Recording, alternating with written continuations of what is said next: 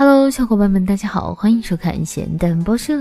现如今，越来越多的人开始喜欢饲养宠物，狗狗可以说是最受欢迎的宠物了。不仅呆萌可爱，更是忠诚。遛狗自然是狗主人每天必须要做的事情了。但是，你见过开着小火车遛狗的吗？一位来自美国德克萨斯州的八十岁老爷爷，近日就因为开小火车遛狗，在网上火了。这位老爷爷收养了很多可怜的流浪狗，一直喂养并照顾它们。但毕竟数量太多，总会带来一些麻烦。就比如出门时，一个人根本带不了这么多的狗狗，所以这位聪明的老爷爷就想到自制一辆小火车来遛狗。有网友说到，看上去就很拉风的样子，好帅呀！这辆小火车的构造其实非常简单，是用老爷爷自己的拖拉机做车头，车厢是用塑料桶做的小推车。遛狗的时候，只需要把狗狗们放在车厢里，一起出门就好了，可以说是非常方便了。不过，这种新奇的遛狗方式其实还有很多，例如英国一名叫辛普森的老爷爷会用婴儿车遛狗，福州街头的板车遛狗和西藏的牵引绳遛狗等等。